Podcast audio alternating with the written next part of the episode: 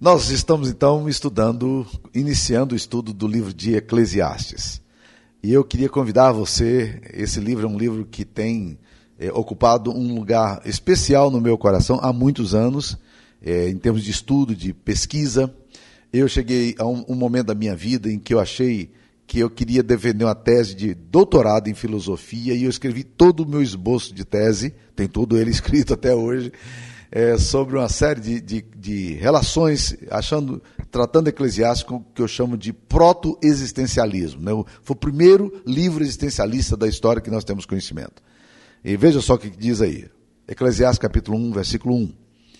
Palavra do pregador, filho de Davi, rei de Jerusalém. Vaidade de vaidades, diz o pregador, vaidade de vaidades, tudo é vaidade. Que proveito tem um homem de todo o seu trabalho com que se fadiga debaixo do sol. Geração vai e geração vem, mas a terra permanece para sempre. Levanta-se o sol e põe-se o sol e volta ao seu lugar, onde nasce de novo. O vento vai para o sul e faz seu giro para o norte. Volve-se e revolve-se na sua carreira e retorna aos seus circuitos. Todos os rios correm para o mar e o mar não se enche. Ao lugar para onde correm os rios, para lá tornam eles a correr. Todas as coisas são canseiras, canseiras tais que ninguém as pode exprimir. Os olhos não se fartam de ver, nem os ouvidos se enchem de ouvir. O que foi é o que há de ser. E o que se fez, isso se tornará a fazer. Nada há, pois, novo debaixo do sol. Há alguma coisa que se possa dizer, vê, isso é novo? Não. Já foi nos séculos que foram antes de nós. Já não há lembrança das coisas que precederam e das coisas posteriores também não haverá memória entre os que hão de vir depois delas. Essa é a palavra de Deus. Veja só, meus queridos. A leitura de Eclesiastes nos desafia tremendamente por causa do seu estilo literário. A forma gramatical com que ela é construída, a proposta que ele tem. E ao, quando nós nos aproximamos do livro de Eclesiastes, ah, algumas perguntas a gente tem que fazer, como devemos fazer em qualquer livro, principalmente livros mais difíceis da Bíblia. Primeiro, qual é a ideia original do texto? É? Isso se chama é, de exegese, é de você ir lá no texto original, ver o significado original.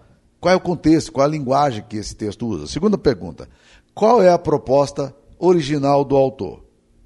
Ah, o que estava na mente de Salomão quando ele escreveu este livro, que sem dúvida nenhuma é autobiográfico, fala dele mesmo. Terceiro, como é que esse texto interpela a minha mente e o meu coração? Como é que ele mexe com a minha cosmovisão e como é que ele mexe com meus sentimentos e emoções? E, por último, o que é que Deus quer nos ensinar através deste livro? Então, aqui nós, nós fazemos algumas perguntas fundamentais.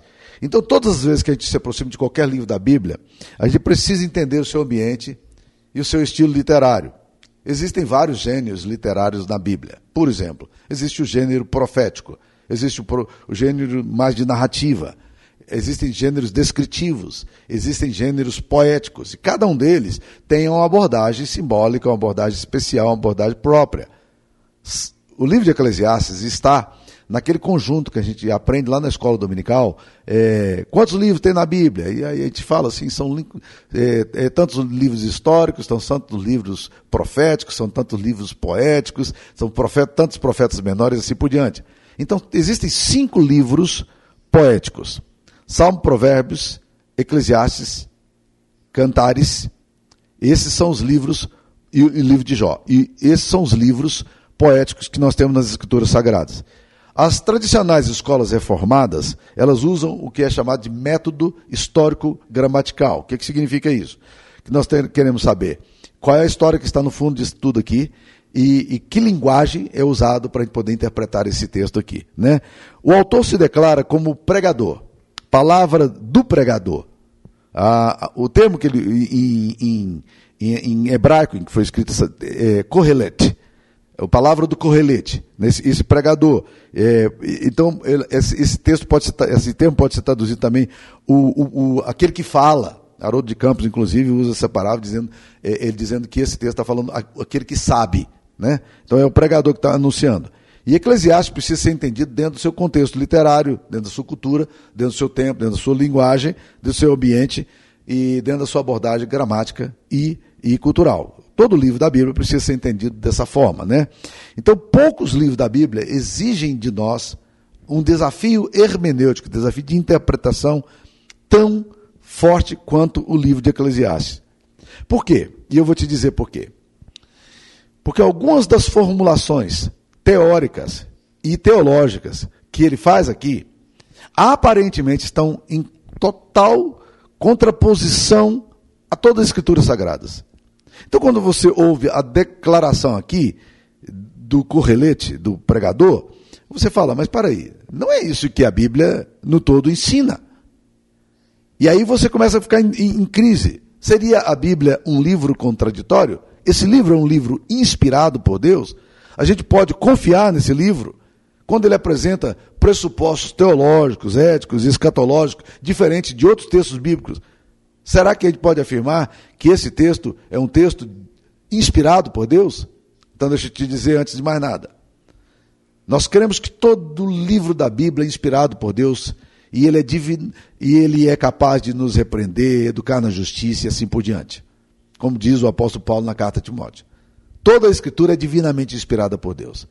A palavra inspirada é teos pneustos, é sopro de Deus. Toda a escritura foi soprada pelo Espírito Santo. Nós cremos na forma dinâmico plenária do Espírito Santo fazer isso, porque as pessoas vão registrando aquilo que sai do coração delas, mas é o Espírito Santo que está por detrás.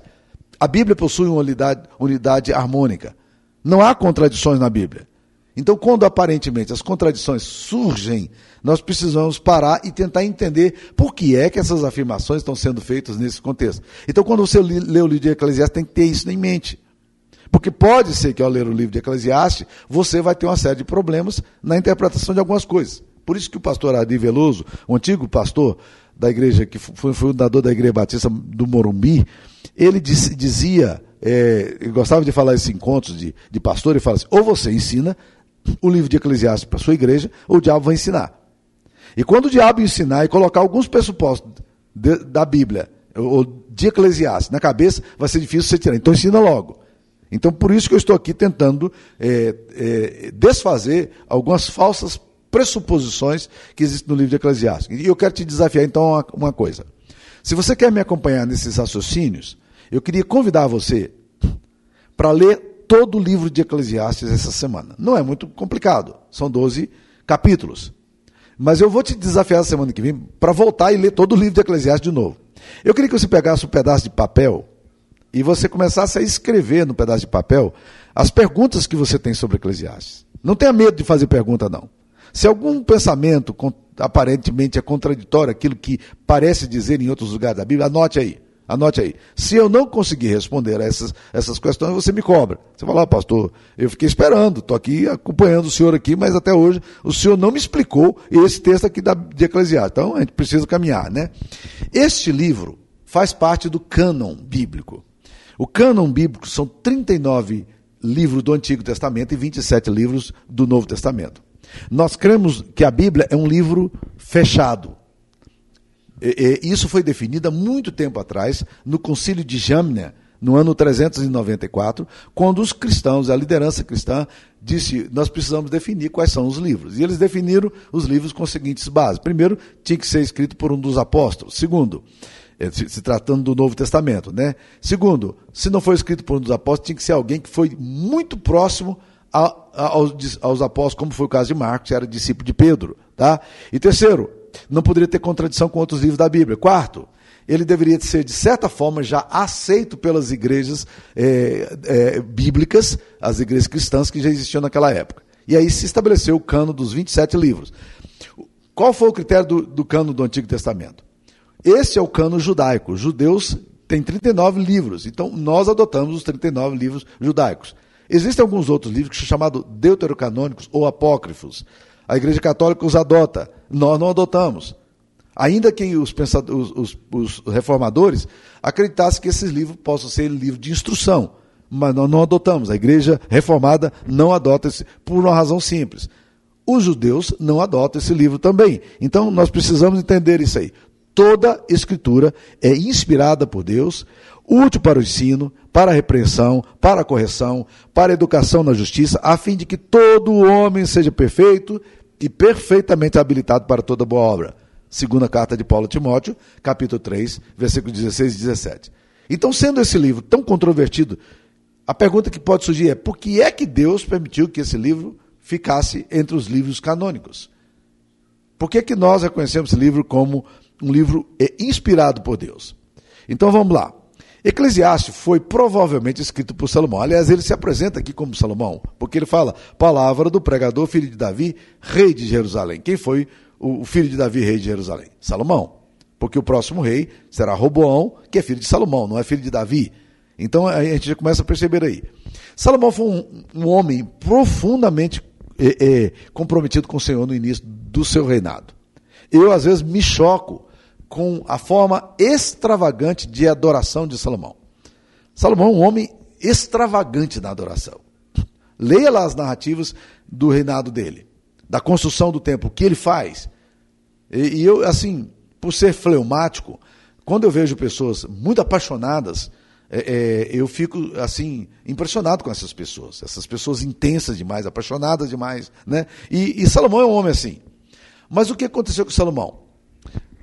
Mesmo sendo tão apaixonado no início do reinado dele, aos poucos a vaidade foi tomando conta do coração de Salomão. Salomão foi sendo consumido por um desejo de apreciação, de aprovação pública. E aí ele começou a fazer pactos, pactos eh, horríveis que Deus disse não era para fazer. Ele casou-se com mulheres que, que eram adoradoras de Milcom, que era um deus horrível lá dos Amonitas. Ele se casou com mulheres que adoravam o deus Astarote. É, ele, ele se casou com mulheres que adoravam, olha, preste atenção, o deus Moloque, que exigia, como sacrifício no ato, nos cultos, exigia que as pessoas oferecessem seus filhos pequenos é, no altar, quando acendia uma fornalha muito quente e jogava a criança viva. Já imaginou que coisa horrível? Salomão chegou a construir um templo para em Jerusalém para o deus Moloque. Vocês podem imaginar uma coisa como essa? O sincretismo religioso foi tomando conta de Salomão. Salomão construindo deus, eh, eh, altares para deuses pagãos, oferecendo esses altares com suas mulheres. E, meus queridos irmãos, ele foi se afastando do Senhor. E ele foi se afastando de uma forma tal que ele se distanciou muito de Deus. E o coração dele desembocou no vazio. Eu vou tentar explicar o sentido da palavra vazio nas narrativas que a gente vai fazer aqui. Ele desembocou no vazio. Um buraco na alma, terrível. E Salomão se afastou de Deus. E quando ele se afastou de Deus, meus queridos irmãos, ele escreve já na velhice dele, talvez numa tentativa de retornar o caminho dele ao Senhor, ele escreve o livro de Eclesiastes. O livro de Eclesiastes é um livro de crise. É um livro de desabafo, é um cara que está tentando encontrar o sentido dele. E aí você fica perguntando, mas por que é que Deus permitiu que um livro desse ficasse na Bíblia? Isso é um livro de desabafo. É porque Deus, na verdade, meus queridos irmãos, estava tentando, Ele tenta nos ajudar, para a gente poder pensar o que é que acontece com a mente de um homem quando sai do caminho de Deus, quando se distancia do Senhor. E esse Salomão vai se distanciando do Senhor, e aí ele chega à seguinte convicção, no capítulo 2, versículo 11, que tudo que ele tinha feito na vida era correr era vaidade de correr atrás do vento. Eu não sei se você já correu atrás do vento, mas correr atrás do vento não é uma experiência muito boa, né? Então, Salomão disse que a vida dele era correr atrás do vento. Ah, quando esse texto aqui diz aqui, palavra do pregador, vaidade de vaidades, quando o, o, o hebraico usa o superlativo, é, é, duas vezes essa repetição, usa-se também para Deus, santo, santo, santo, é que na verdade no hebraico, curiosamente, a língua hebraica não tem superlativo. Então, na verdade, quando ele fala é, vaidade de vaidade, o cântico dos cânticos, é uma forma de dizer, cântico dos cânticos é uma forma de dizer, o maior dos cânticos. Quando está falando de vaidade, de vaidade, na verdade ele está repetindo a frase para dizer, olha, a vida é isso aí. E a palavra vaidade vai aparecer nada menos do que 35 vezes nesse livro. Ah, e a palavra debaixo do sol aparece, a frase debaixo do sol aparece 29 vezes. O refrão, né, que aparece em hebraico, rebeu, rebalim, vaidade de vaidades. É, outros tradutores preferem traduzir a palavra vaidade por vazio. eu gosto muito da, da, tradução da nova versão internacional em inglês, NIV, porque ela preferiu a, a traduzir esse termo, que vaidade, dizendo meaningless.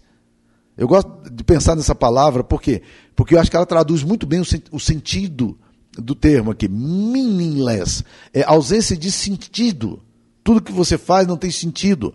É diferente, por exemplo, de vaidade. O que, que você pensa em vaidade? Quando, a, quando ele fala vaidade, vaidade, a gente pensa, na verdade, eh, que vaidade é uma pessoa que gosta de, de roupas caras, gosta de, de ir para o salão, um, é, é, um metro, é metro man, é um cara que. Então, assim, a gente pensa sempre em alguém que está muito preocupado com a sua autoimagem. Mas vaidade aqui, na verdade, é, é, no hebraico, rebel, é muito mais do que, do que isso. A ideia de Hevel é bolha de sabão. Bolha de sabão. Pensa na bolha de sabão. É? Qualquer criança gosta de brincar com bolha de sabão. É um espetáculo. Se você não tem nada para fazer com seu sobrinho de dois anos de idade, três anos de idade, quatro anos de idade, ou meninos que estão na sua casa, faz bolha de sabão. Eles adoram ver aquele negócio brilhando, eles saem correndo atrás e tal. E quando você encosta na bolha de sabão, o que, que ela faz? Ela estoura. Ela não tem consistência. É isso que ele está falando, que a vida é bolha de sabão. A vida não tem consistência alguma. Ela simplesmente explode. Quando você tenta pegar, ela explode, não há nada consistente. É isso que Salomão está falando. Portanto, a questão filosófica que ele está tratando nesse livro aqui é muito mais séria do que a questão de vaidade, como a gente pensa. Ele está falando do vazio. Ele está falando de que a vida não tem sentido. Não tem consistência. Tudo, tudo não chega a lugar nenhum. Ah, muitas leis e textos que são escritos por Salomão, é, muitas frases que, que, ele usa aqui, alguns versículos, elas, na verdade, elas, elas estão indo num, numa oposição direta a outros textos bíblicos. Mas você vai encontrar muitas afirmações de Salomão também, que são, são afirmações que são coadunadas com a Bíblia, como um todo. Aí você fica, mas eh, como é que a gente faz aqui agora? Deixa eu lhe dizer uma coisa. Com todo homem caído, todo homem longe de Deus, como estava Salomão, ele não diz só bobagem. Ele, muitos homens que você conhece aí, que não tem Jesus, que não conhecem o Deus de, de Israel, são homens sensatos e fazem formulações sensatas. Mas o que acontece com eles? A, a cosmovisão deles, a forma de ver a vida, na essência, não é a forma de ver a vida como a Bíblia vê. Eles não têm a mente de Cristo. Então eles não vão reproduzir a cosmovisão cristã. E aí o que acontece? Os homens sem Deus, você vai caminhando com ele, eles vão dizendo coisas verdadeiras e de repente, pum, jogam uma, uma coisa que não é verdadeira no meio. Não é assim? Seus amigos, gente da sua família, que você ama, mas que não tem Jesus. Aí anda bem, tem vários valores, princípios sociais, éticos, bons, morais e tal, mas de repente, quando entra na coisa da espiritualidade, dá uma, uma escorregada, legal. Converse, você deve ter visto isso muito. O homem não iluminado, ele, apesar de, de não ter a revelação do Espírito Santo, ele é capaz de dizer coisas verdadeiras. Por que, que ele diz?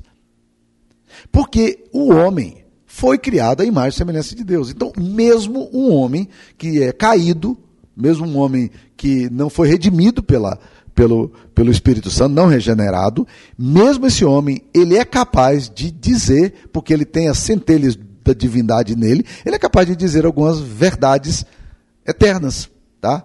Mas ele não diz toda a verdade eterna, é porque ele não tem toda a compreensão, então ele vai escorregar em muitas afirmações. Então, muito do que Salomão escreveu, estando longe de Deus, como homem natural, ele fala de verdades bíblicas, de verdades que a gente pode adotar na vida, né? Mas a, a sabedoria humana esbarra, na realidade, de um coração que, como Adão, prefere as sugestões de Lúcifer à submissão à mente de Deus. E lembre-se que o apóstolo Paulo fala que que o nosso objetivo é levar todo o pensamento cativo à obediência de Cristo. Isso não vai acontecer com o homem pagão. O homem, em seu estado natural, ele se encontra espiritualmente longe de Deus e ele não compreende as coisas do espírito.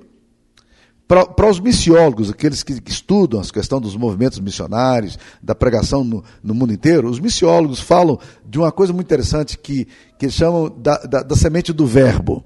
É uma centelha divina que existe no coração do homem. A semente do verbo está aí presente nesse homem pagão. Ah, Don Richardson escreveu um livro, um pastor eh, e missionário, escreveu um livro interessante, que, que é um livro muito comentado em missiologia, chamado O Fator Melquisedeque. Né?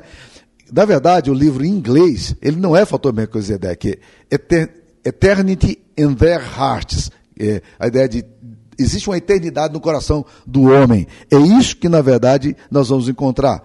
Quando o apóstolo Paulo escreve Romanos 2,15, ele reconhece pelo Espírito de Deus essas, essas verdades. Quer ver? Ele fala lá em Romanos 2,15: Estes, falando, falando dos pagãos, mostram a norma da lei gravada no seu coração, testemunhando-lhes também a consciência e os pensamentos, mutuamente acusando-se ou defendendo-se. Então, há no coração do homem este arquétipo divino, uma linguagem junguiana, esse arquétipo divino. Um certo vislumbre pálido de quem é Deus, porque ele, ele tem a revelação natural, mas ele não tem a revelação especial.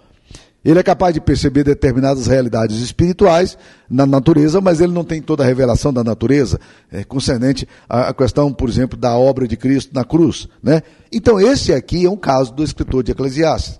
Quando você lê Eclesiastes, há princípios morais, éticos, declarações religiosas que são verdadeiras na perspectiva hebraico-cristã, mas que muitas outras aqui são antagônicas.